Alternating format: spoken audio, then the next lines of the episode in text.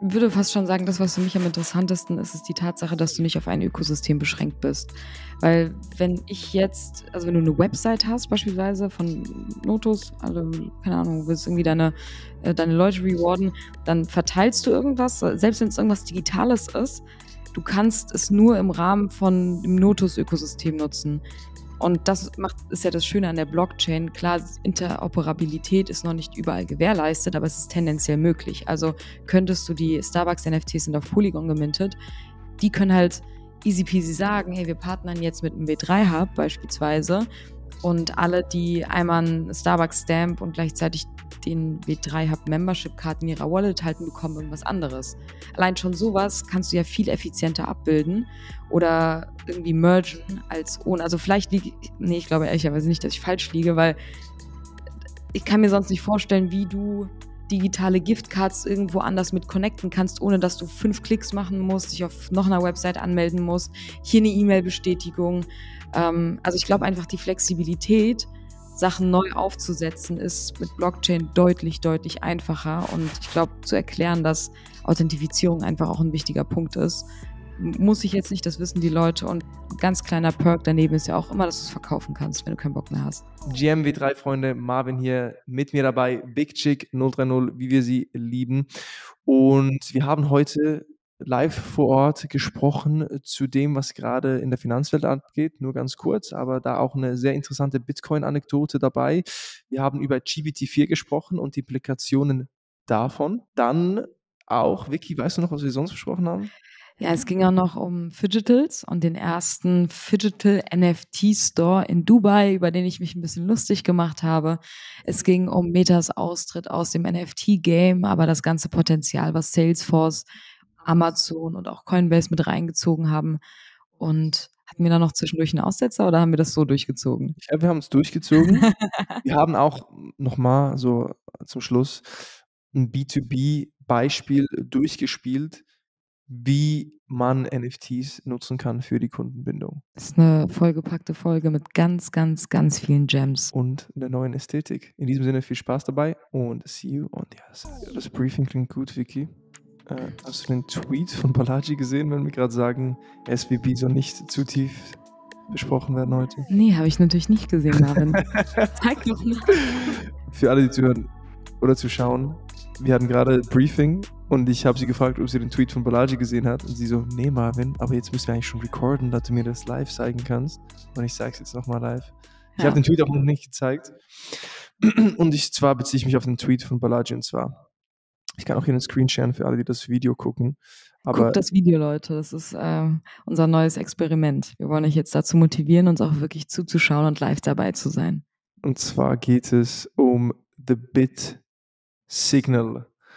Und ausgelöst hat das Ganze eben diese Bankenkrise. Ich meine, eben, wir haben SVB, wurde zur Genüge besprochen, was ist das große Problem, wenn äh, die Nationalbank, die US Feds entscheiden, dass die Interest Rates hochgehen, dann sind die ganzen Banken, die Bonds gekauft haben, am Arsch. Und entsprechend, ja, dann auch wir als Konsumenten dem Ganzen ausgesetzt. Und wir sind in einer prekären Lage. Credit Suisse äh, Gate äh, steht gerade bevor, gell? Ja. Und da hat Balaji als Reaktion darauf diesen Tweet abgesetzt. Ich lese uns vor. How do you ring the fire alarm on the internet? How do you show it's not false alarm? I'm putting up the bit signal. One million in bitcoins to alert us to stealth financial crisis. $1,000 per tweet for the best 1,000. Reply with your charts, graphs, stats, memes. Bring attention to what is happening. Was will er da machen? Er will eigentlich Bitcoin pumpen und belohnt Leute, die Tweets raushauen, die gegen das aktuelle Finanzsystem schießen, indem er denen Bitcoins rüberschickt. Und der Funnel ist so aufgebaut, dass du auf ein Google Form gehst und deinen Tweet verlinkst, wo du eben die Finanzsituation oder das alte Bankensystem kritisierst oder ja, deine Meinung dazu teilst. Und dann verlinkst du deine Bitcoin-Wallet und vielleicht bist du einer der glücklichen Gewinner und kriegst 1000 Dollar worth of Bitcoin. Und das ging komplett viral auch, sehr viel Kritik. Äh, warte, darf ich mal kurz zwischenfragen? Also er möchte Leute incentivieren, die äh, einfach auf die Probleme, die wir auch alle gerade mitbekommen haben, vor allem übers Wochenende, ich glaube, da ging es keinem gut. Ähm, für alle, die, die das jetzt hören, das wird das Wochenende davor gewesen sein. Ähm, dass alle einfach darauf hindeuten, was eigentlich gerade schief läuft und dann verlost er irgendwie Bitcoins an diese Menschen? Will der, ist das eher so ein Social-Experiment äh, mit so einem bitteren Beigeschmack oder was genau ist das Ziel? Weil das klingt so ein bisschen nach so einem Psychospiel, ne? Er sagt, die Hyperinflation steht bevor, dass sich alles Mhm. verändern wird und dass jetzt die Zeit da ist, um Bitcoin zu kaufen, Bitcoin weg von den Exchanges zu bringen und dich abzusichern und im gleichen Zuge den zentralisierten Finanzinstitutionen zu zeigen, hey, weißt du was, wir brauchen euch nicht, wir scheißen auf euer Geld drucken. Angeblich will jetzt Amerika 12 äh, Billiarden, äh, 2 Billiarden drucken wieder, was natürlich eben Hyperinflation auch auslösen könnte. Und das ist jetzt die Gegenreaktion. Lass uns Bitcoin pumpen, nehmt Bitcoin von den Exchanges weg und lass uns unser eigenes dezentrales monetäres System aufbauen. Das Hast du Bitcoin war, gekauft? ey, ich habe in meinem Google-Kalender drin Dass du dir Bitcoin Bitcoin Alarm, Tweet von Ja. Balaji verlinkt und auch mal gucken, wo habe ich überall Bitcoin gerade, wo kann ich es runterziehen. Ja. Ich panik jetzt auch nicht, aber es ist einfach auch so sinnbildlich für das, was gerade passiert. Balaji ist ein Superbrain und wenn der so aufs Gaspedal drückt gerade, bedeutet das schon was. Was passiert mit den Banken ist einfach nur wild. Wir haben die AI Chat äh, GPT oder beziehungsweise GPT-4 äh, Updates und dazwischen dann aber auch sehr geile Web3 News. Ja, es zeigt gerade die Vibes ganz gut wieder. Das ist jetzt der Einstieg, äh, spontaner Einstieg gewesen zum Podcast, zur Show. Äh, in diesem Sinne auch herzlich willkommen zur W3 Talk Show, weil ihr seht, das Setup ist ein bisschen anders. Wir gehen von W3 Talk zu W3 Talk Show. Ihr checkt jetzt. Und ähm, ja, ich bin heute äh, bei Wiki im W3 Hub. Wir dachten, wir machen mal eine persönliche Session in person wieder mal und hatten dann rumgespielt mit den Kamerasettings und gedacht, ey, das ist jetzt eigentlich so ein bisschen dieses Videoformat, weil eben für die die das Video auch gucken, ja, ist ein bisschen ein anderes Setting. Ja, ich finde das aber ganz cool. Ich fühle mich wie ein YouTuber jetzt. Ich fühle mich auch, ey, wir sollten eigentlich mal mit Twitch starten. Das habe ich schon die ganze Zeit gedacht. Wäre auch interessant, Wäre- mal so ein Livestream. Natürlich an die, die zuhören, wir werden trotzdem versuchen, auch es euch recht zu machen, dass ihr nicht das Gefühl habt, ihr müsst jetzt während der Autofahrt das Handy rechts neben euch hinstellen. Äh, bitte macht das nicht. Guckt auf die Straße. Und ja, wir haben wieder ein paar Themen mitgenommen. Es wird so ein bisschen auch einfach Freestyle sein, in dem Sinne, dass halt auch so viel passiert, was wir hier und da auch reflektieren oder reinwerfen, ähm, dass es auf jeden Fall auch unvorhersehbare Punkte gibt. Ich hatte nicht vor, über Balajis Tweet zu sprechen Mhm, wollte. Wiki davon erzählen und dann haben wir das Ganze aufgenommen. Ja. Ja, bevor wir reinstarten, nochmal einen Schritt zurück. Episode 70. Wiki, 70. wir sind im Hub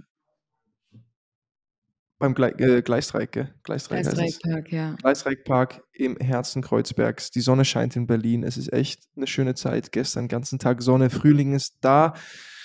Die ganzen Berlin-Mitte-Folks kommen aus Südafrika zurück. ja, genau so ist es. Und das Hub sieht ein bisschen unordentlich aus heute. Ja, danke schön. Letztes Mal, als ich hier war, gab es kostenlosen Kaffee, es gab Drinks, es gab Snacks. Jetzt ich nur Boxen überall äh, rumstehen. Wir trinken Wasser aus Kaffeetassen. Weil Wasser keine Ahnung, auf weiß nicht, wie die Kaffeetassen. Gläser sind. Es hat trotzdem seinen Charme. ja. Aber Vicky, gib uns mal kurz ein Update. Was ging denn die Woche ab? Ja, äh, genau. Also der Grund, warum es hier nicht so einladend aussieht, äh, das aber in den nächsten Wochen natürlich wieder geändert wird, ist die Tatsache, dass äh, die Solana Foundation jetzt mehr oder weniger ausgezogen ist. Es war ursprünglich, wie viele von euch schon wissen, geplant, dass sie nur sechs Wochen da waren im Rahmen ihres globalen Hackathons, den sogenannten Grizzly-Thon, ähm, und hatten am Mittwoch hier einen großen Demo-Day, bei dem Henrik auch Teil der Jury war. Und interessanterweise haben sich 58 Projekte angemeldet statt 35. Also 35 war die Erwartungshaltung und 58 sind es am Ende geworden. Dementsprechend haben sich die Pitches auch ein bisschen länger gezogen. Und danach gab es hier noch ein bisschen Party, bisschen äh, einfach gute Stimmung.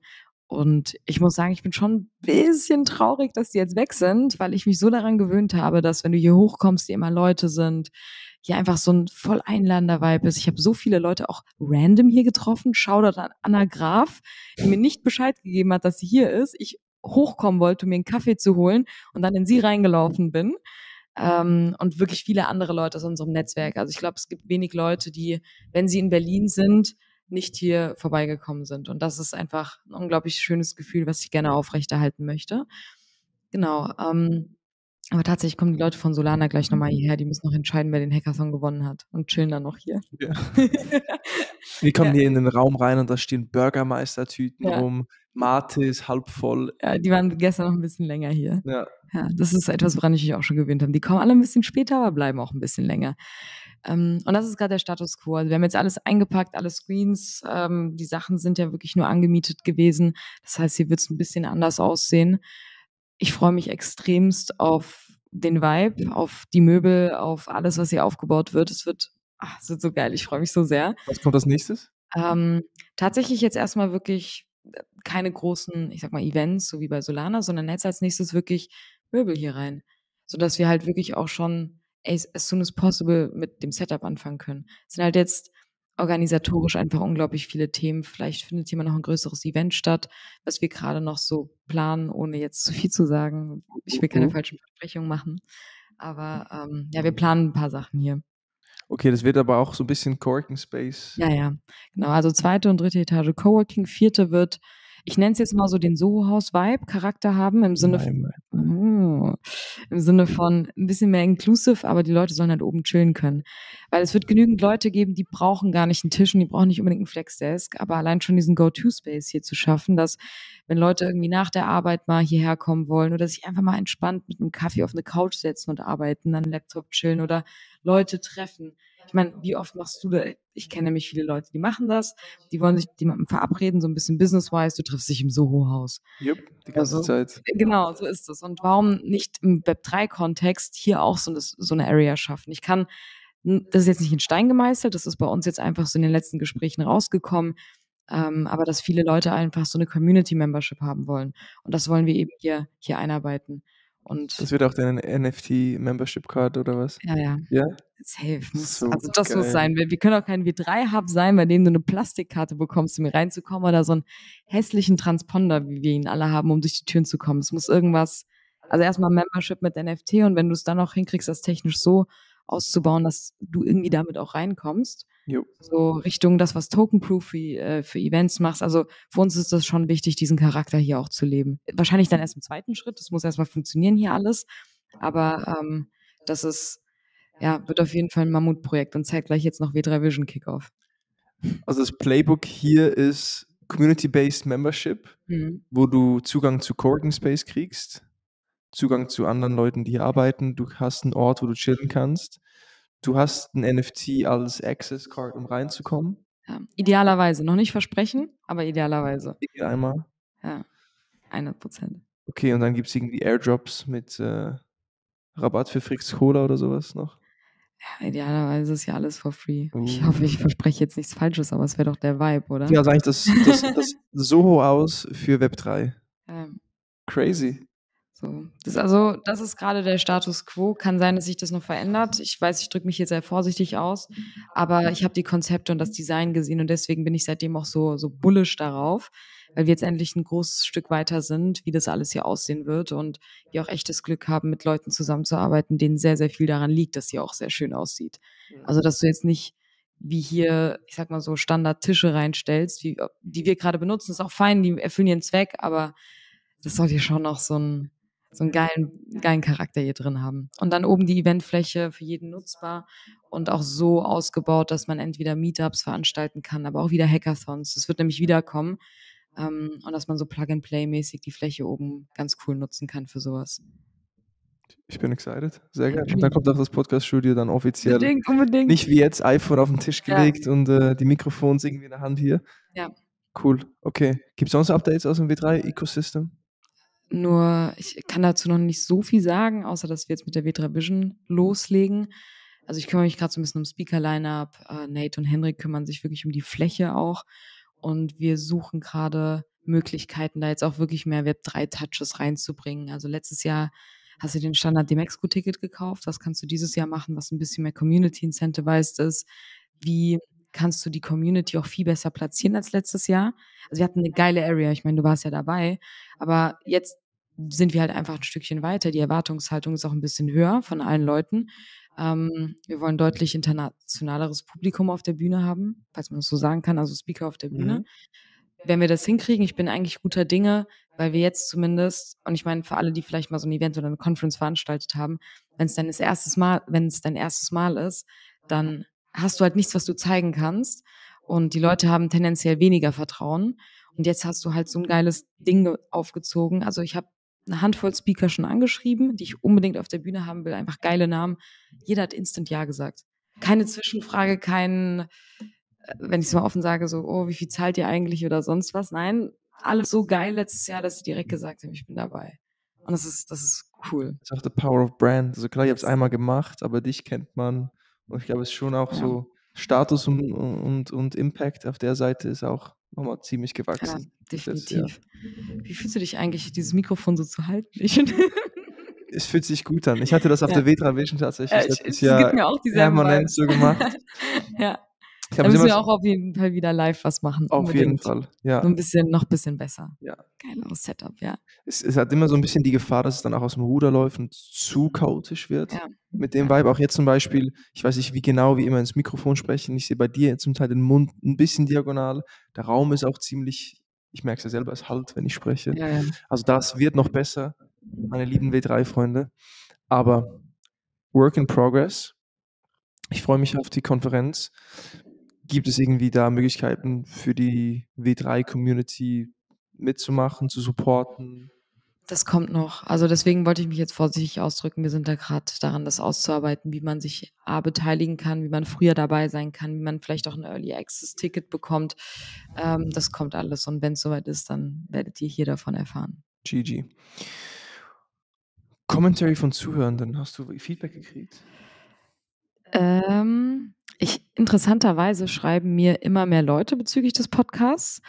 Auch immer mehr Leute, die entweder in unseren Fonds investiert sind. Äh, also das ist wirklich in letzter Zeit öfter passiert, deswegen okay. sage ich das jetzt mal hier ganz vorsichtig.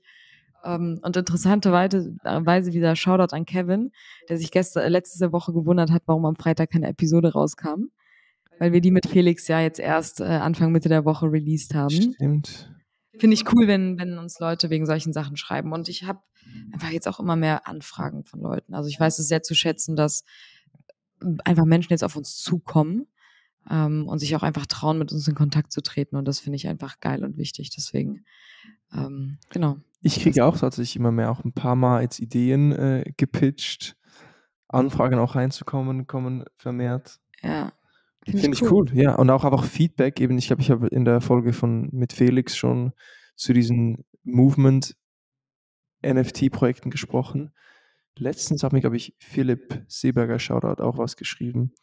Äh, und zwar eine Move to Earn App für Bodyweight Workouts.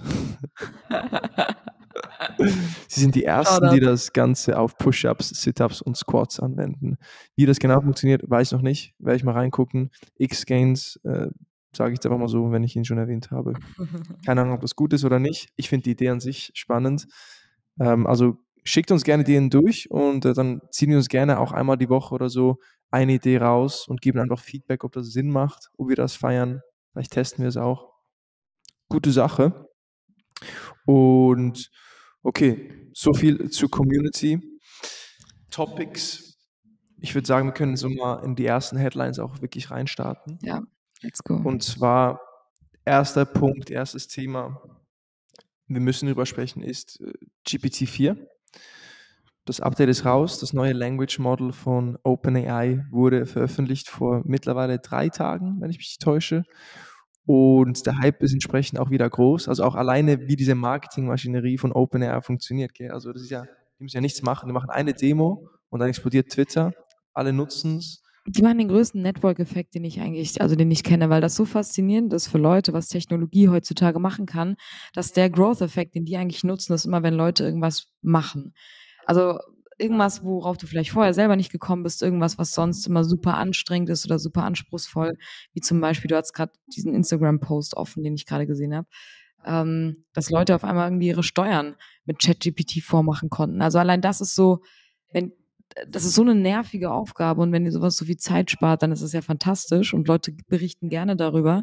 Man muss auch fairerweise sagen, ich kann es auch gleich weiter erklären, Marvin. Mhm. Ähm, es ist halt einfach, viele Leute stürzen sich halt gerade komplett auf diesen Hype. Ich mache mir einfach ein bisschen Sorgen, dass es wieder so ein, alle stützen sich drauf und in einem Jahr ist es vielleicht wieder weniger interessant ist. Fairerweise, ich kann es mir nicht so vorstellen, weil es einfach ein Nutzen und ein Zweck und wirklich ein Problem für viele in ihren Alltag löst. Und das ist etwas, was man ja auch fairerweise sagen muss, bei Web 3 jetzt noch nicht so diesen skalierbaren Effekt gehabt hat. Für Artists vielleicht oder langfristig für Unternehmen, wie wir auch gleich darauf ein, eingehen werden, wird das wahrscheinlich ein Problem oder es wird ein Problem lösen. Das ist einfach deutlich langsamer in der Adaption. ChatGPT kann auf einmal jeder nutzen. Mhm. Also es ging ja instant und bei Web 3 Wobei auch hier, glaube ich, mit dem Wording muss man so ein bisschen aufpassen. Was ist Web 3 mittlerweile ist für mich auch irgendwie so Digital Culture. Deswegen an alle, die das neue Podcast-Cover gesehen haben, Web 3 meets Digital Culture, ist auch die, die Integration von ChatGPT in unseren Alltag, also eine Technologie, die uns einfach dabei unterstützt, die alles ein bisschen digitaler und besser macht, für mich ein Bestandteil davon. Aber ich glaube, das ist eher so eine, so eine Ethos-Frage. Ja, auf jeden Fall. Das Ding ist halt einfach, dass es wirklich so viel Mehrwert liefert und wie du gesagt hast, das User Interface so intuitiv ist, dass halt einfach sehr wenig Friction entsteht, um das überhaupt zu nutzen und Mehrwert draus zu ziehen.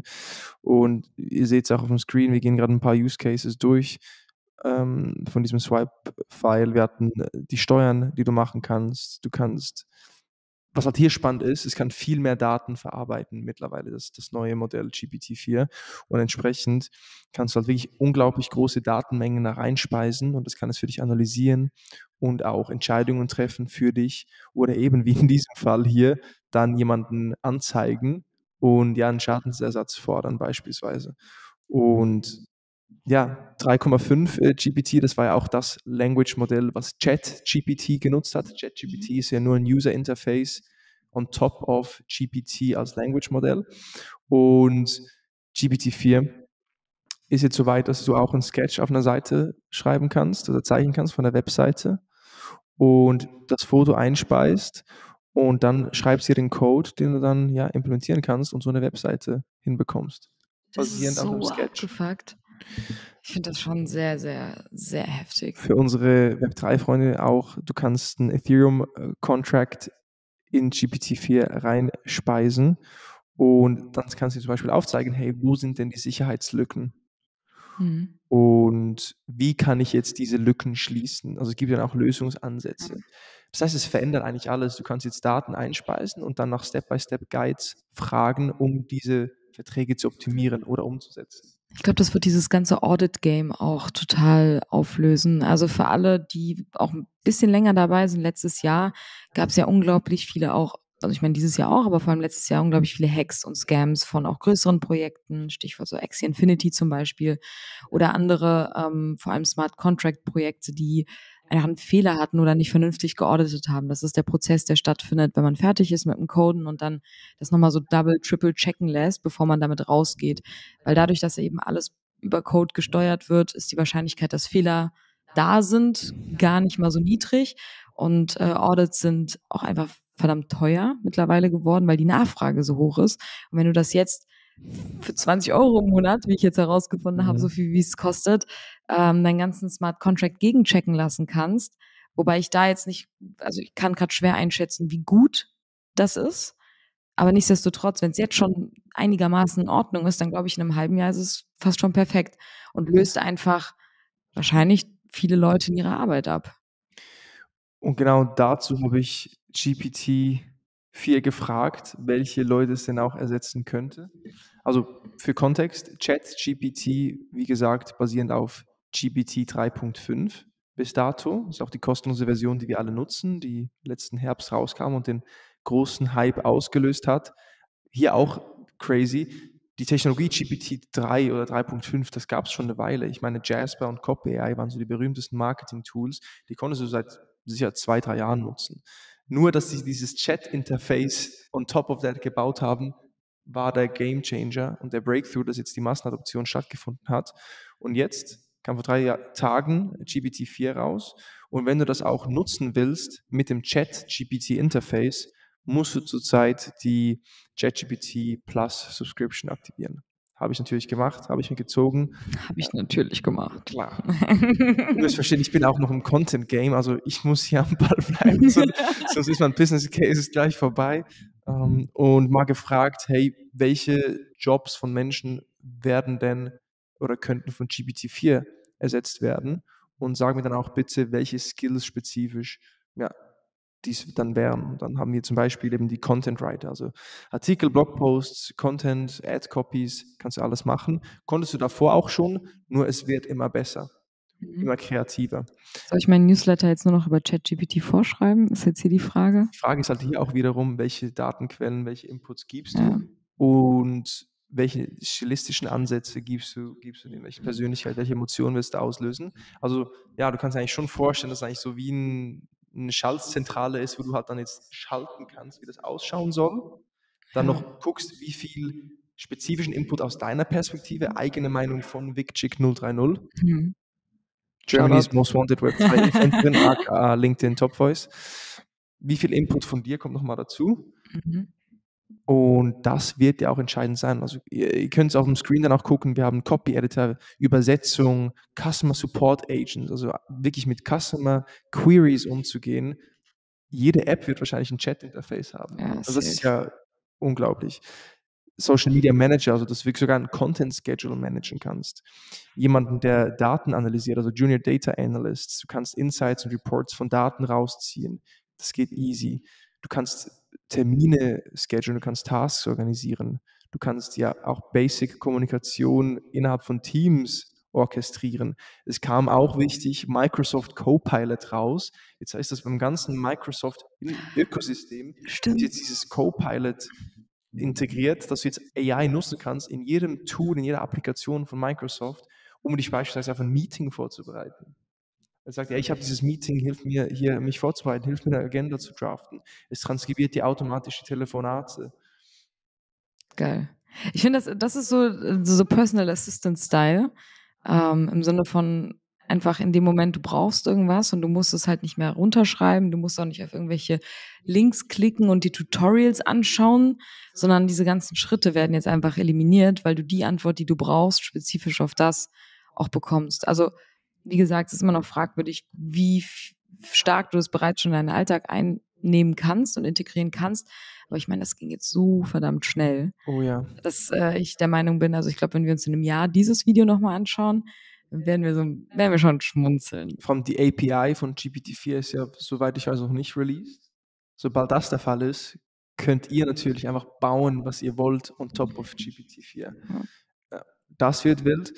Ähm, und ja, der Progress geht schnell. Also Sam Altman meinte ja auch, der CEO und Gründer von OpenAI, dass sie bewusst das Ganze ein bisschen verlangsamen, die Entwicklung, und sich da auch Zeit lassen, nicht zu schnell rein zu pushen.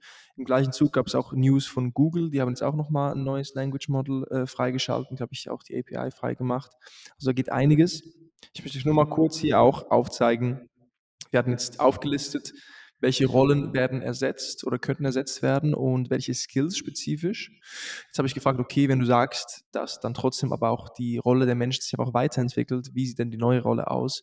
Und gerade beim Content Writer, beim Copywriter, bei diesen ganzen Themen ist auch die These, die ich schon lange predige, wie auch wir unser Team intern ausbilden. Die zukünftige Rolle eines Content Marketers, egal in welchem Vertical, besteht daraus, dass du den Content, den AI generiert, kontrollierst, dass du die, die Richtung vorgibst, die strategischen Themen, vielleicht auch die Zielgruppe kennst und so nochmal, ja, aber auch in dieser Schaltzentrale halt guckst, okay, wie, wie priorisieren wir was, welchen Tone of Voice äh, wollen wir und du orchestrierst dann eigentlich diese Maschinerie. Aber dafür brauchst du auch nicht mehr zehn Leute, sondern reicht wahrscheinlich eine Person dann. Und das kannst du dann eigentlich auf die meisten Bereiche anwenden. Äh, und vor allem geht es halt da auch primär um Quality Assurance Mhm. und der, der Sicherstellung, dass Empathie beispielsweise auch jetzt im Customer Support Bereich, das auch gewährleistet ist. Ich meine, wir Menschen lieben Convenience und Einfachheit und darum glaube ich auch, werden nicht viele hinterfragen, ob das jetzt AI ist oder nicht, solange die Experience gut ist. Aber trotzdem tut es gut, die Sicherheit zu haben, dass ein Mensch immer noch auch drüber gucken könnte. Ich, ich, wenn ich Chatbots hatte bis jetzt auf einer Webseite, ich weiß nicht, wie es dir geht, Vicky, ich sage meistens, ich möchte mit einem Agent sprechen. Ja, stimmt, jetzt wo du sagst. Ja, Die waren auch nicht so gut bis dato. ja, stimmt. Genau, aber so viel äh, zu GPT-4. Äh, wir werden das natürlich auch eng beobachten und auch dokumentieren, wie wir es selber nutzen. Ich meine, auch für den Podcast ist es wertvoll, wie wir den aufs nächste Level bringen können oder auch unsere Workflows glatt ziehen. Ein Beispiel ist es, dass du ein Podcast-Recording nimmst und dann automatisch eine Summary kriegst oder auch die Highlights ähm, hervorgehoben werden, die wir dann ja in anderen Content verwandeln könnten. Hm, also es gibt Genau. viele Use Cases in vielen Nischen, die uns auch jetzt schon helfen.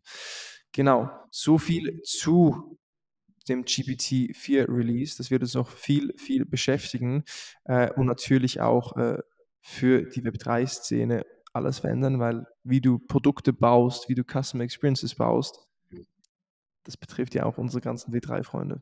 Ja, definitiv. Also ich meine, da kommt ja auch bestimmt ab und zu und die Frage wird mir auch oft gestellt oder wurde zumindest, als der, als die ganzen Hype-Themen um AI aufkamen, welchen, welche Connection das eben zu Web3 hat. Und ich meine jetzt so rein auf, ich sag mal, auf Blockchain-Ebene erstmal keine. Also es gab auch viele ähm, AI-Tokens, die gepumpt sind. Das aber alles, also du kannst ja AI nicht einfach auf die Blockchain bringen. Und ich glaube auch nicht, dass es die Connection ist, sondern die Connection eher ist, das wirklich auch als Tool zu nutzen für, wie Marvin es gerade schon gesagt hat, irgendwie deine Web3-Topics oder wie ich es vorhin schon gesagt habe, für einfach so diesen Cultural Shift, Technologie einfach viel mehr in unseren Alltag zu integrieren. Und auch wenn es gruselig klingt für viele, ich glaube, es ist eine sehr, sehr natürliche Konsequenz des Menschen, einfach innovativ und immer effektiver in irgendwelchen Sachen sein zu wollen. Ähm, und so wird es eben auch für die Web3-Szene sicherlich ähm, Touchpoints geben. Cool. Und wenn wir jetzt auch schon von Web3 Touchpoints sprechen, von Innovation und äh, digitalen Experiences, ich habe gehört, es gibt äh, den ersten NFT Real World Store. Das ist die Headline, Yes. irgendwas in die Richtung. Ja, genau, die habe ich ausgewählt, weil ich am Anfang dachte, hm, okay, cool.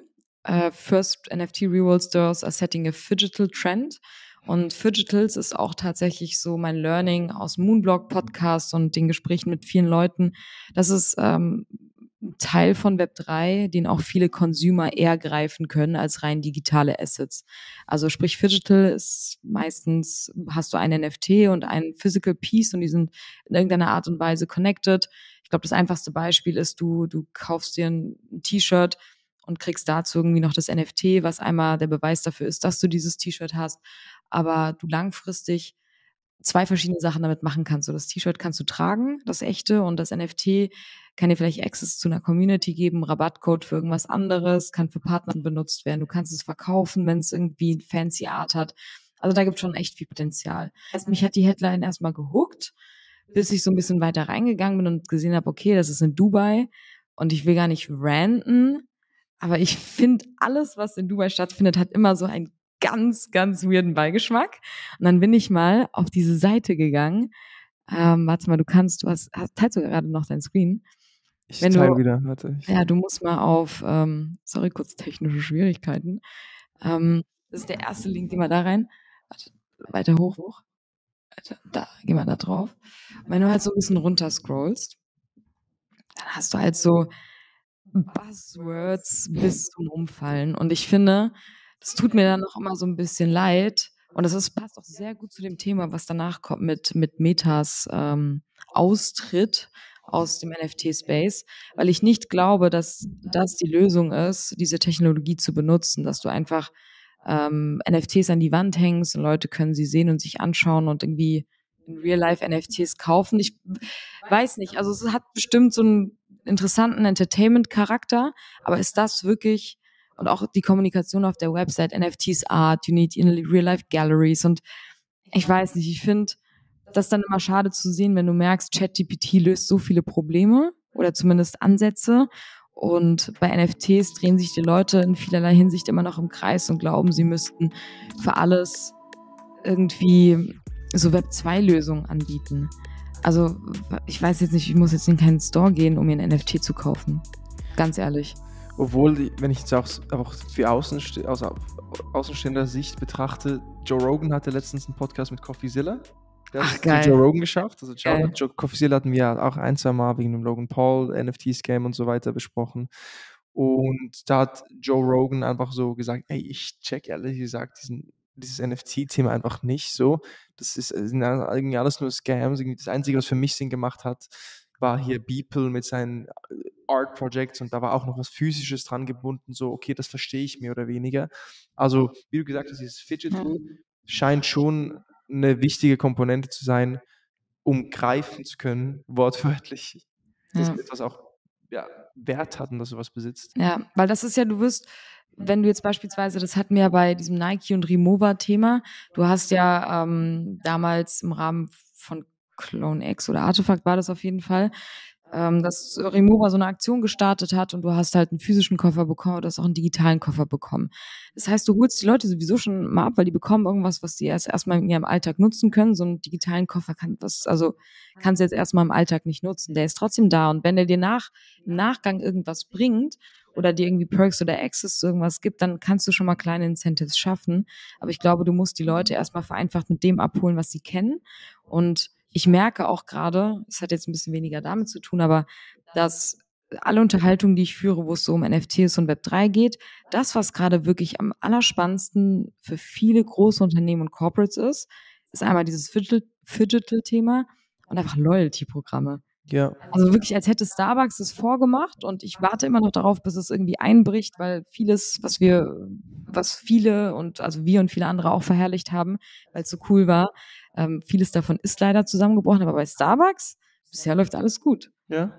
Äh, Die hatten, haben wir in der letzten Podcast-Episode schon darüber gesprochen, die hatten so ein NFT-Mint von 2000 NFTs und äh, instant in 20 Minuten verkauft. Ja, diese Stempelkarten, oder? Ja, genau. Das sind ja alles bei Starbucks. Stem Stempelkarten, die du für irgendwas benutzen kannst und sammeln kannst. Das hatte irgendjemand auch letztens sehr zynisch kommentiert, weil halt eigentlich null Utility dahinter steckt. Also es ist jetzt kein. Aushängeschild für geile NFT-Use-Cases, wenn du Stempelkarten verkaufst.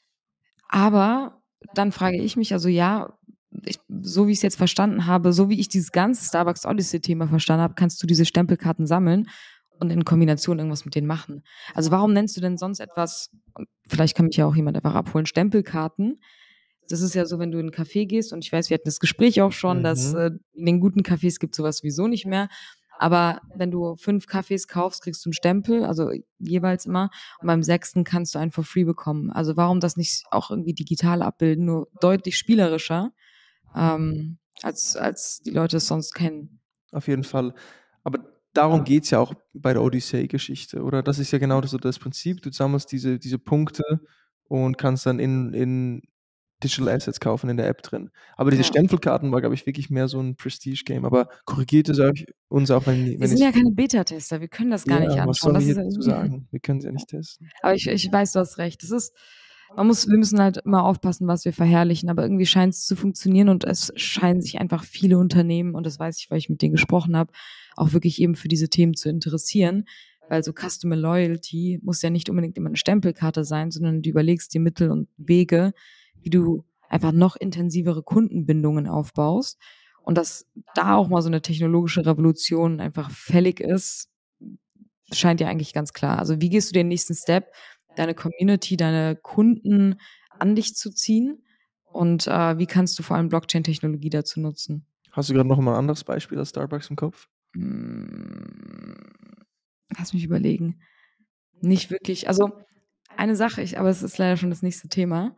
Ähm, es ist kein konkretes Beispiel, aber es macht ja Salesforce jetzt auch. Also die leveragen ja genau das, dass du einmal kleine NFTs irgendwie an deine Kunden rausgeben kannst. Und das Interessanteste dabei ist, ich glaube, wir werden gleich sowieso nochmal tiefer drauf eingehen, Kundendaten einsehen. Also ich weiß, es ist für viele, die so Private-Sachen feiern, nicht so geil. Ähm, aber die Blockchain ist eben transparent und dass du, wenn du NFTs an deine treuesten Hörer, Kunden, Hörerinnen, Hörern, was auch immer verteilst, dass du auch gleichzeitig tracken und analysieren kannst, ähm, was sie eigentlich sonst noch so machen.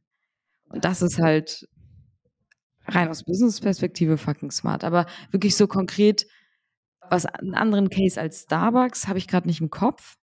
Ähm, aber ich kann mir vorstellen, dass jetzt in nächster Zeit nochmal viel in dieser Richtung auf uns zukommen wird. Ja. Okay, das Spannende ist ja hier eigentlich auch wieder der direkte Zugang. Ich meine, warum brauchst du Blockchain-basierte Loyalty-Programme? Gab es ja auch schon vorher. Die Blockchain-basierten Loyalty-Programme oder Loyalty-Programme als solche? Loyal- Loyalty-Programm als solches. Also warum brauchen wir hier Blockchain? Einfach nochmal, um den Case dafür zu machen. Ich würde fast schon sagen, das, was für mich am interessantesten ist, ist die Tatsache, dass du nicht auf ein Ökosystem beschränkt bist. Weil wenn ich jetzt also, wenn du 'ne Website hast beispielsweise von Notus, also, keine Ahnung, willst irgendwie deine äh, deine Leute rewarden, dann verteilst du irgendwas, selbst wenn's irgendwas Digitales ist, du kannst es nur im Rahmen von dem Notus-Ökosystem nutzen.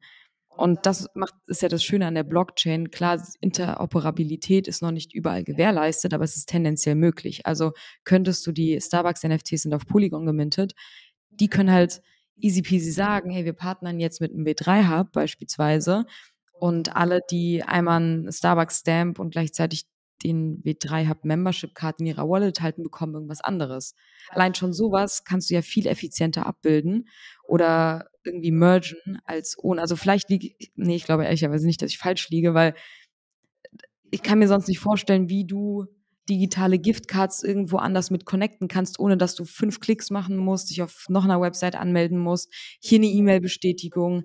Ähm, also, ich glaube einfach, die Flexibilität, Sachen neu aufzusetzen, ist mit Blockchain deutlich, deutlich einfacher. Und ich glaube, zu erklären, dass Authentifizierung einfach auch 'n wichtiger Punkt ist, muss ich jetzt nicht, das wissen die Leute. Und ganz kleiner Perk daneben ist ja auch immer, dass du's verkaufen kannst, wenn du keinen Bock mehr hast. Und auch die Personalisierungskomponente. Also, du kannst dann ja Ja. auch anhand der Assets, die man auf seiner Wallet hat, auch die Customer Experience wieder personalisieren.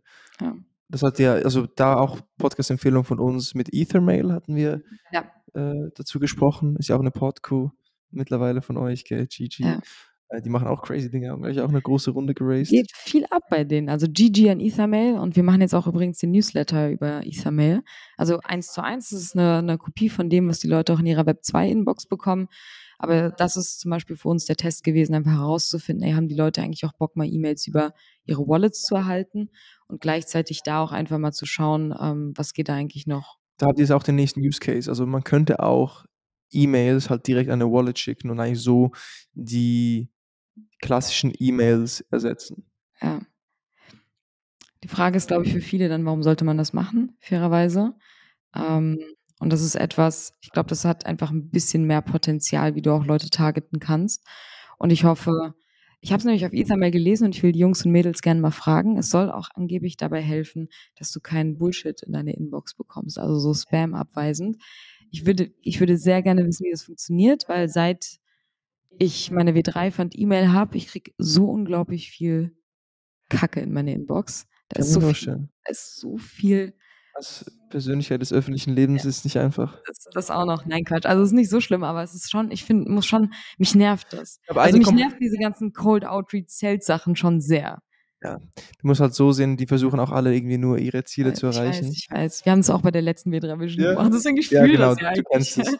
Hm, ich glaube, eine Komponente war beispielsweise, dass dass wenn du über Ethermail was rausschicken möchtest, 'ne Kampagne rausschicken möchtest, du gegebenenfalls vorab bezahlst, um so auch die Barriere zu erhöhen und nicht nur Spam rauszuschicken, sondern auch die Qualität, äh, der E-Mails zu erhöhen durch das, dass es halt kostet und nicht nur blind auf Volumen gehen kannst.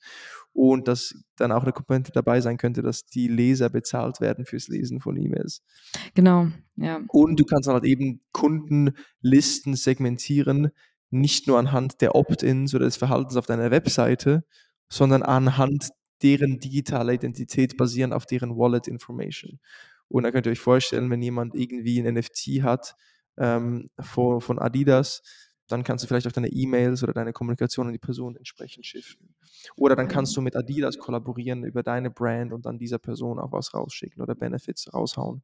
Und im gleichen Zuge, wenn die Wallet sich halt durchsetzt und wir die Wallet nutzen, auch als Bankkonto, weil wir Balajis Tipps gefolgt sind und nur noch Bitcoin halten und dem alten Bankensystem den Rücken zuwenden und die Wallet auch nutzen, um uns bei Twitter einzuloggen und Instagram und die Wallet auch nutzen, um gegebenenfalls zu kommunizieren, dann, ähm, werden auch die Loyalty-Programme sinnvoller, weil mehr Leute Mhm. sowieso schon mit Wallets unterwegs sind.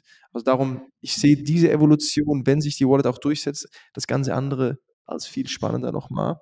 Ja. Ähm Total interessante Gedanken. Man merkt, du warst auf jeden Fall live dabei bei diesem Interview. Ja, Warst ja auch, also, du hast ja Wir gehalten. müssen eigentlich noch mal noch mal 'ne Session machen, ist auch lange her Ja. und das war auf Englisch.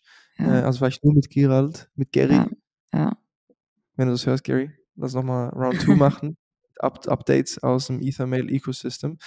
Ähm, okay, wir sind jetzt grade, äh, ziemlich tief rein, haben Salesforce angeschnitten. Eigentlich fing das alles an mit den Phygital Stores. So. Ja, aber damit bin ich auch schon fertig.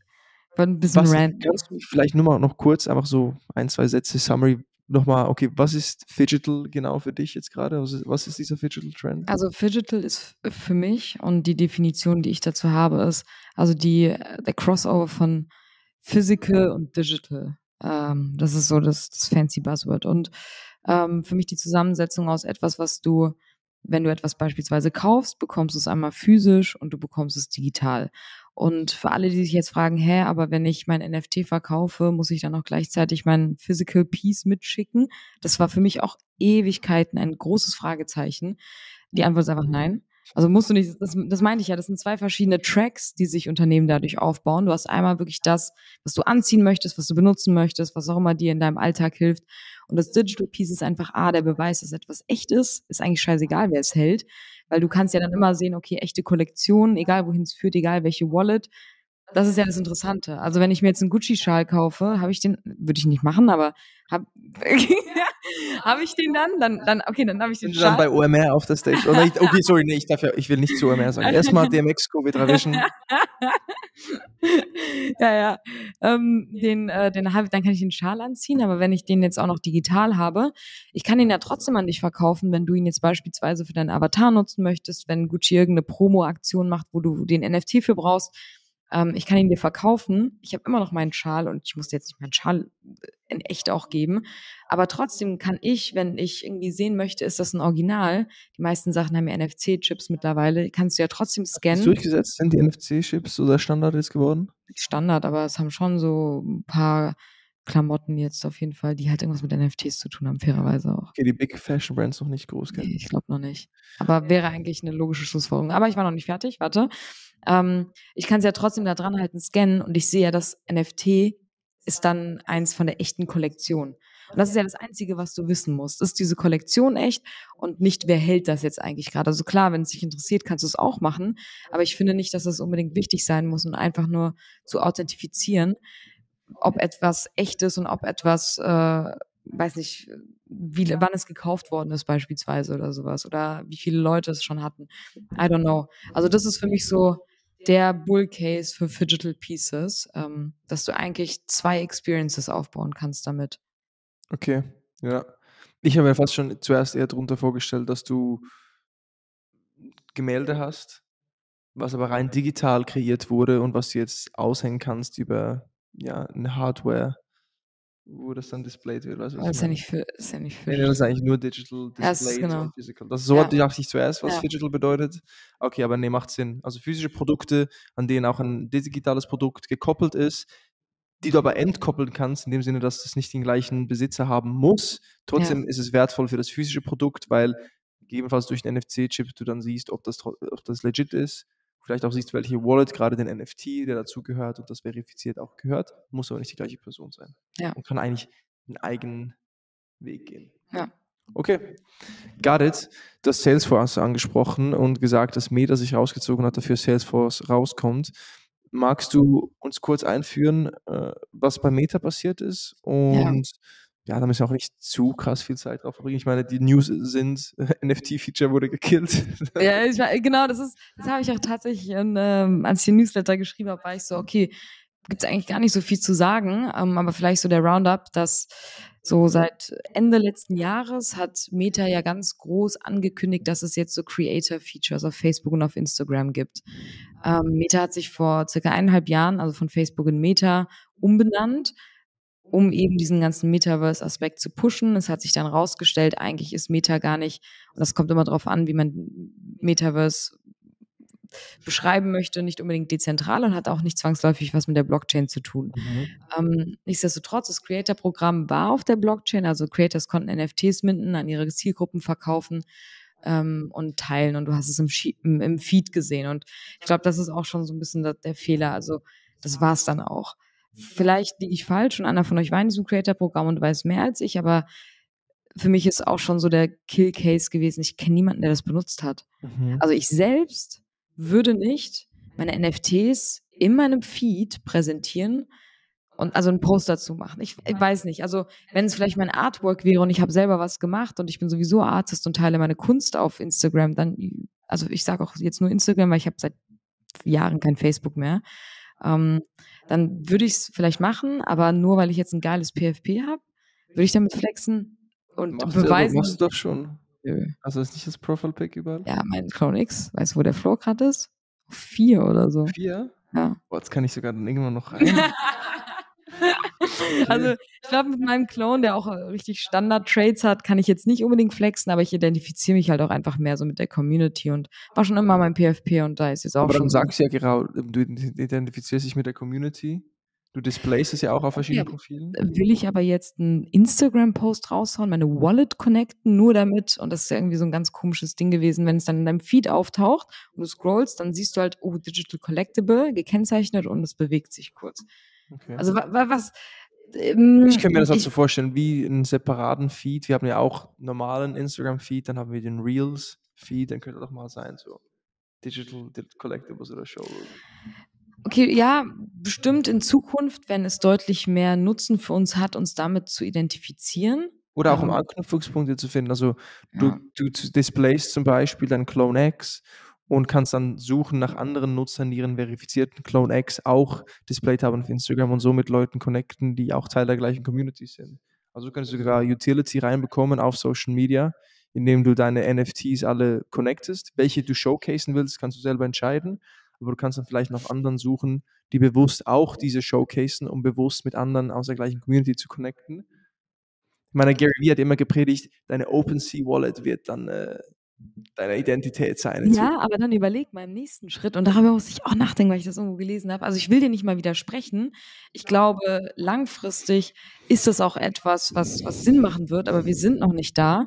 Und ich glaube auch nicht, dass du, wenn du einfach in Web 2 Produkte Mhm. einen s- kleinen Web 3 Layer reinpackst, es gleichzeitig, also es dadurch besser wird und die User Experience besser wird. Ich glaube, das, was du gerade beschrieben hast, stand jetzt, spricht das nur eine Handvoll Leute angefühlt, also in Relation zu den Instagram-Usern. Und jetzt überleg dir mal, also das habe ich in einem LinkedIn-Post gelesen, es hat bei mir wirklich so einen Aha-Effekt ausgelöst. Wenn du deine Wallet mit Instagram connectest oder mit Meta dadurch connectest, dann hat der Meta erstmal Access zu deiner ganzen Wallet. So, du bist, und auch wenn du dich wieder ausloggst, kannst du ja eigentlich per se nicht, weil diese Wallet-Daten, also dass das deine Wallet ist, ist ja erstmal gespeichert und man kann, weil es die Blockchain ist, immer Mhm. verfolgen, was du eigentlich gerade machst, was deine Transaktionshistorie Mhm. ist, welche anderen NFTs du hältst, welche du auf dem Weg hin kaufst.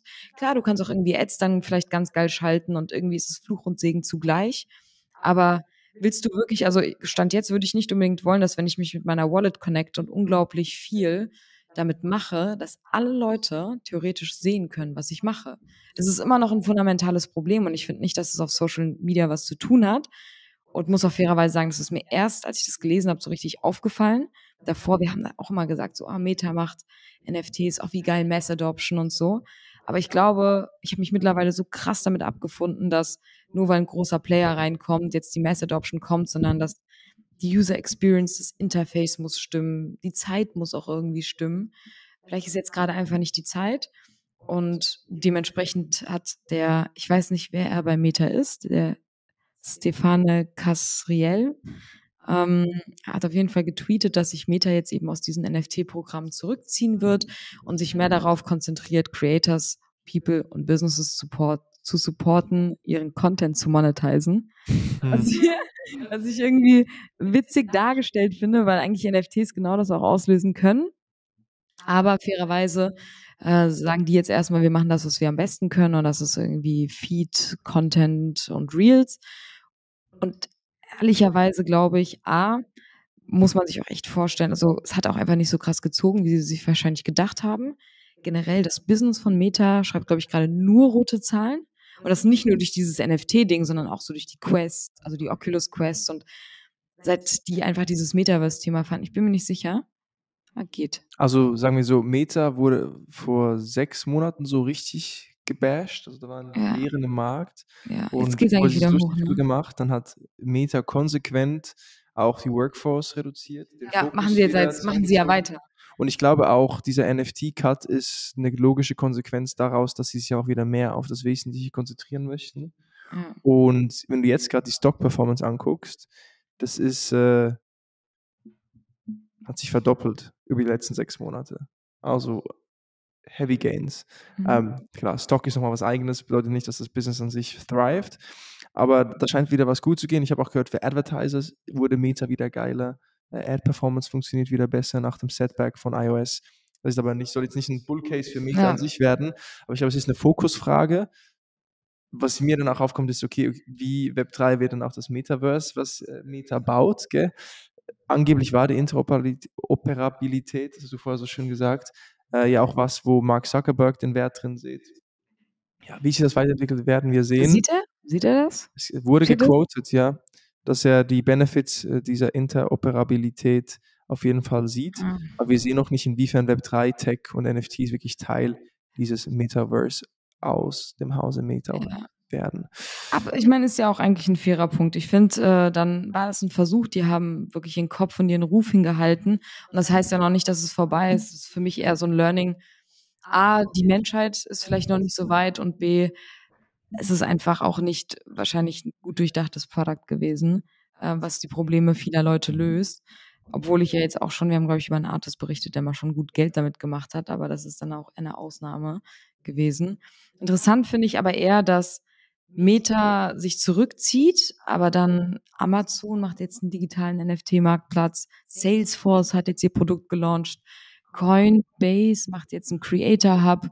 Ähm, also es shiftet schon, was, was für mich klar zu erkennen ist, das Interesse ist ja immer noch da, immer noch stark auf der Creator-Seite natürlich auch, aber auch voll auf der, also vor allem bei Salesforce finde ich das halt irgendwie schon sehr, sehr, sehr smart, so CRM-mäßig, einfach Kundendaten irgendwie zu sammeln, zu, also ihre Produkte zu leveragen und äh, Insights zu geben für, für ihre Kunden von den Leuten, an die sie vielleicht NFTs rausgegeben haben. Also fairerweise, warte mal, was gab's in diesem Artikel, wurden ein paar Namen genannt. Ich glaube, Scotch und Soda hat mit Salesforce oder mit der Plattform ein Projekt gemacht oder Mattel, also die von Hot Wheels, ähm, dass du, wenn du als Unternehmen NFTs rausgibst, du musst ja das machst du ja nicht als Spaß. Du willst ja irgendwie herausfinden, okay, was sind die KPIs? Haben wir die gehittet? Welche Auswirkungen hatte das? Und das könnte, da könnte Salesforce halt behilflich sein, dir zu zeigen, wie das funktioniert oder einfach auf Fakten und Daten basierend äh, die nächsten Schritte vorzuschlagen oder I don't know.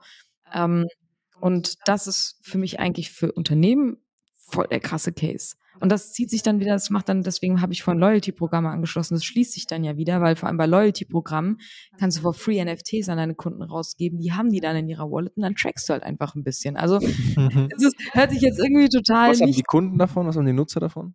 naja, je nachdem, was du für Utility an diese NFTs ranhängst. Ja. Wenn du irgendwas, also ich glaube, für die meisten würde es schon reichen, hey, hier ist dein digitaler Code, aber dieser digitale Code ist eigentlich ein NFT, ist ja erstmal egal. Und damit kriegst du bei deinem nächsten Einkauf 20% off. Verbinde einfach deinen Account. Nenn's nicht Wallet, sa- nenn's Account. Verbinde es einfach, dann wird das geburnt. Das sind ja alles Sachen, die muss man an, an, der- an der Oberfläche gar nicht wissen, aber das könnte ein NFT sein. Ähm, Also ich glaube, ich würde fairerweise, mein Learning ist auch als Unternehmen lieber so einfach wie möglich und so klar wie möglich und lieber etwas kopieren, was es schon gibt äh, und was sich bewährt hat, als jetzt zu komplex darüber nachzudenken, ähm, wie man da jetzt wirklich auf Hauruck Web3-Technologie reinbringt. Und ähm, hat für Salesforce ja offensichtlich funktioniert. Die hatten, ich war ehrlicherweise überrascht, als ich das gelesen habe, ich dachte, es gibt schon längst, Mhm. ähm, aber so eine Testphase. Die haben das mit ein paar Unternehmen einfach getestet und jetzt rollen sie es wirklich komplett aus. Also einmal wirklich Data Support und einmal NFT Infrastructure Support. Und das ist ja geil für die Unternehmen, die sowieso alle Salesforce nutzen. Also ich glaube, viele, viele, viele nutzen das. Ich habe das damals auf meiner Arbeit auch genutzt. Also viele mit. Ich, ich höre zwar immer, dass HubSpot bei weitem beliebter ist Ja. als Salesforce, Also als CRM-Funktion. so, ne? Ja. Ähm, ich habe auch gerade den einfach den Artikel genommen, Copy-Paste bei ChatGPT rein und gesagt, hey, fass mir das in Bullet Points zusammen. Ähm, spannend zu sehen ist auch so, wenn jetzt gerade HubSpot und Salesforce reflektieren. Salesforce geht jetzt in Web 3 rein, finde ich ultra geil und können wir gleich mal gucken, ob in den Bullet Points noch was rausgekommen ist, was wir noch nicht erwähnt haben. Auf der anderen Seite ist so das Pendant, wo HubSpot an ChatSpot arbeitet. Die haben auch aus dem Nichts ein ChatGPT integriert für HubSpot äh, gebaut. Ehrlich? Und da kannst du zum Beispiel Kontakte erstellen, mh, Leads eintragen, indem du auch nur den Chat sagst, hey, erstellt einen Kontakt mit diesen Infos. Also du, du hast eigentlich nur noch ein Interface für alles. Erstell mir eine Quote dafür, mach das und Mhm. das. Und es nimmt halt die Daten aus deinem CRM, aber die Plattform und die Interaktion findet dann über diesen Chatbot statt. Und das wird wahrscheinlich bei Salesforce dann auch kommen. Aber nur spannend, so die, die Angles, ne? Ja. Hast du gar nicht äh, Web3 gemacht. Und du hast gesagt, eben Crown Royal, Scotch Soda, Mattel haben bei Salesforce schon 1000 NFTs äh, im Rahmen des Pilot-Programms äh, gelauncht. 257.000 Transaktionen mit Kunden. Proof of Stake Netzwerke ist dabei, ja. Was haben wir? Ethereum. Ja, ich weiß, die haben, die Polygon. wollten nicht Proof of Work. Damals, als Ethereum noch nicht Proof of Work war, hat sich, äh, haben sich intern alle Leute wirklich darüber beschwert, dass man doch bitte auf andere Blockchains launchen soll. Ja, hat sich ja jetzt geklärt, Mhm. aber trotzdem. Shoutout an Salesforce, wenn das jetzt jemand von Salesforce hörst und ich möchte keinen Namen nennen, kommt auf die W3 Vision. Das ist eure Zielgruppe. Salesforce wäre geil auf der W3 Vision, gell? Mhm. Jetzt ist die Frage natürlich, Salesforce ist ja B2B-lastig. Wie könnte Salesforce das wirklich für sich einsetzen, äh, ein B2B-Unternehmen wirklich jetzt NFTs für sich einsetzen? Hast du irgendeine Idee für diese Loyalty-Programme? Aber ich meine, Salesforce ist B2B-lastig, aber sie helfen ja Unternehmen, weiß nicht, ihr B2C-Game aufzusteppen. Also wenn ich jetzt als Scotch und Soda komme und sage, ey, ich habe eigentlich gar keinen Plan, beziehungsweise sie haben zwei, Full Direct to Consumer, gell? ja, das ist, das ist doch perfekt. Also die helfen denen, die Infrastruktur aufzubauen. Beratend ist man da wahrscheinlich sowieso auch zur Stelle. Ich glaube, da führt kein Weg dran vorbei. Und äh, Umsetzung und dann wahrscheinlich Dashboards und also, also wirklich so eine Plattform anbieten, wie man diese Informationen einordnen kann. Und dann idealerweise müssen Unternehmen wie jetzt Mattel eigentlich nicht mehr, oder das heißt nicht mehr viel machen, aber das ganze Infrastructure Setup und was kann ich mit den Daten machen, wie kann ich was tracken, ist ja durch Salesforce gegeben. Also es ist so eine Art All-in-One-Lösung. Wenn du es vorher sowieso schon benutzt hast, ist es, glaube ich, sowieso ein No-Brainer.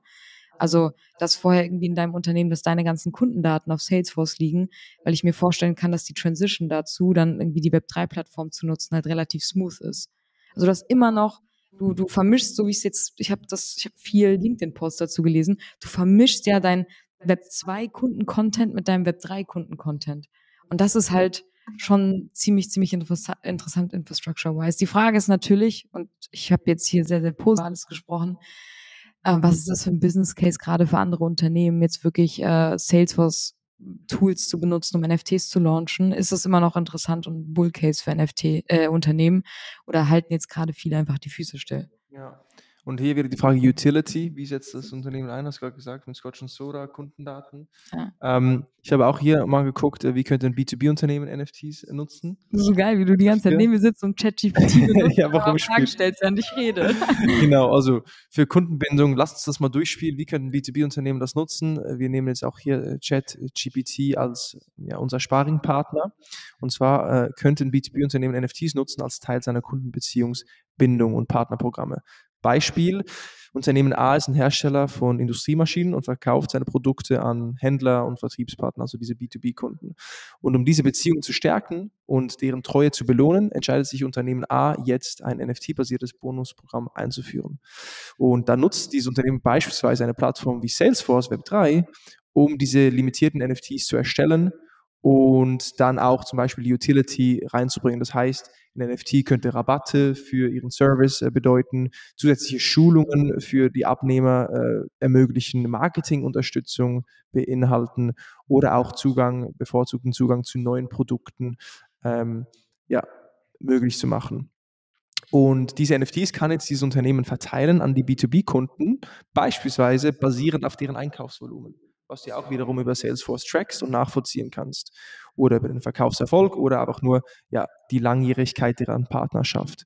Und diese Kunden kriegen jetzt diese NFTs und können die entweder einlösen, um von diesen Vorteilen zu profitieren, oder können, und jetzt kommt eigentlich diese NFT-Komponente direkt ins Spiel, auch diese NFTs jetzt auf einem Marktplatz traden und handeln und so auch die Liquidität zu erhöhen und anderen Firmen diesen Zugang zu ermöglichen. Ähm, und was steht hier als Fazit? Durch das NFT-Programm können Unternehmen A seine B2B-Kunden in direktem Kontakt stehen und wertvolle Daten über die Zusammenarbeit und Präferenz der Partner austauschen. Dies ermöglicht eine gezieltere und effektivere Zusammenarbeit und kann zur Optimierung von Geschäftsprozessen und einer Steigerung der Kundenzufriedenheit führen. Meint ihr, das macht Sinn? Könntet ihr euch das für euer B2B-Unternehmen vorstellen? Jetzt Kommentar schreiben, bitte subscriben und die Glocke an. Schreibt an. Ich überlege mir gerade, für unsere Personal Branding äh, Content Agentur können wir eigentlich schon NFTs machen und sagen, okay, das ist so dein Basic äh, Membership. Hier hast du Zugang irgendwie zu noch mehr TikTok-Clips oder hier ja. irgendwie Newsletter oder wir machen einen Workshop, wenn du den hast, oder du verkaufst den halt weiter an jemand anderes. Oder kriegst noch Zugang zu unserer Content-Café, was wir aufmachen nächstes Jahr. Uh, Vielleicht. Uh. Doch manifestiert. Spannend. Ja. Ist nur möglich, wenn du eine Plattform hast wie Salesforce, die es dir auch einfach macht, diese Dinger zu kreieren. Ich spiel, das war genau das gleiche Thema wie mit OwnCo. Klar, ich fände es geil, die Idee, irgendwie über Tokens auch Mitarbeiter zu incentivieren und Projekterfolg irgendwie auch so zu belohnen. Aber wie soll ich das machen? Wo fange ich überhaupt an? Ich brauche da auch für mich als Unternehmen eine einfache User Experience. Und Salesforce scheint das jetzt möglich zu machen, von dem her richtig äh, geile Entwicklung. Lass uns sehen, ob sich das auch durchsetzt, ob Firmen das auch effektiv nutzen. Vielleicht machen wir auch mal einen Test damit. Ähm, und in diesem Sinne hast du da noch was äh, zuzufügen, Vicky? Hm, nee, also das ist für mich so eigentlich so die Big News, die irgendwie gegeneinander gestoßen sind. Auf der einen Seite Leute ziehen sich zurück, auf der anderen Seite äh, Companies gehen mehr rein. Und ich bin einfach gespannt, was jetzt so in der nächsten Zeit das Overall Sentiment bleiben wird, weil ich gerade schwer einschätzen kann, wenn wir mal ehrlich sind. Wir haben uns auch wie ein Kind gefreut, als Coinbase ihren NFT-Marktplatz da gemacht haben. Ob die jetzt, also ja, ist doch so und der ist total gefloppt. Das heißt, Learning ist jetzt immer nicht direkt alles so hoch zu hypen, halt wirklich zu hinterfragen, was ist der Business und Use Case dabei. Und für mich ist Salesforce schon eine sehr, sehr logische Komponente, so infrastructure-wise. Die Frage ist dann einfach eher so, ob Unternehmen es nutzen wollen. Wie jetzt so ein Content Creator Hub von Coinbase anläuft, I don't know. Aber ich bin eigentlich tief in mir drin. Ich bin schon ein fetter Coinbase-Fan. Ich mag Brian Armstrong, die Art und Weise, wie er ja. kommuniziert. Man muss fairerweise sagen, ich kenne kein Unternehmen, was börsennotiert ist, was so viel in diese dezentrale Richtung pusht und sich so krass für das Kryptothema einsetzt und diese Technologie einfach für sich versucht zu nutzen. Klar, sie haben irgendwie versucht, einen NFT-Marktplatz zu machen, hat vielleicht nicht so ganz funktioniert, bauen jetzt in der Layer 2, ähm, die sie, ähm, ich weiß nicht, bald launchen werden, habe ich gerade nicht mehr im Kopf, aber probieren sich da viel aus und äh, sind halt auch politisch total engagiert, äh, die Themen halt einfach legal und voranzutreiben. Deswegen, das nur so meine Two, two Cents nochmal zu Coinbase. Aber ähm, ja, falls jemand in irgendeiner Art und Weise entweder bei dem Meta Creators Programm dabei war oder Salesforce da schon mal benutzt hat, ich würde unglaublich gerne wissen, äh, wie es funktioniert. Also schreibt uns. Hier und in diesem Sinne eine Stunde 05. Ich glaube, wir können hier einen Cut machen, oder? Ja. Die erste W3 Talkshow direkt aus dem W3 Hub. Schön, dass ihr bei wart. GG, Vicky. GG, Spaß gemacht. Ja, nächste Session kommt nächste Woche, wie gehabt. ich habe hier auch äh, nichts mehr zu sagen, äh, groß.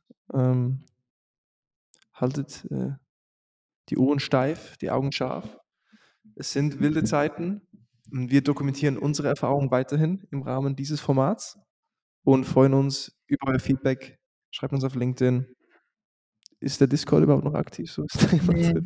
Also, äh, sorry, wir machen jetzt gerade wirklich, wir überlegen eher so eine Telegram-Gruppe aufzumachen, das aber eher wirklich für Content, also für Newsletter und Podcasts, okay. dass man da eben nochmal über diese Themen diskutieren also kann. Also mehr als Absatzkanal oder als Diskussionskanal. Diskussionskanal. Das wird jetzt zum Beispiel, wenn wir eine Episode launchen, wir packen die auch da rein und Leute können halt wirklich diskutieren und da mhm. Feedback drum geben, wirklich mit dem Fokus rein auf Content. Weil Discord ist, ich habe das Gefühl, dass viele gerade weniger, also ich persönlich, ich weiß, hatet mich, ich habe mein Discord vor ein paar Monaten das letzte Mal aufgemacht gefühlt. Ähm, und Telegram benutze ich occasionally, aber immer noch mehr als alles andere. Wir hatten eine WhatsApp-Gruppe aufgemacht, aber die ist für die Community und jetzt nicht unbedingt, also da will ich nicht ganze Zeit unseren Content chillen.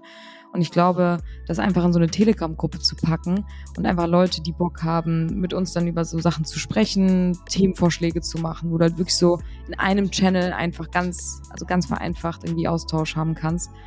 Ähm, falls ihr bis hierhin gehört habt, könnt ihr uns ja wissen lassen, was ihr davon haltet. Das war zumindest schon mal eine Idee, der, die intern, ähm, ja, die intern schon approved wurde eigentlich. Also. Mhm. Ja, dann lasst uns wissen, go. was ihr feiert. Und in diesem Sinne, bis bald. Bis bald. Macht's gut.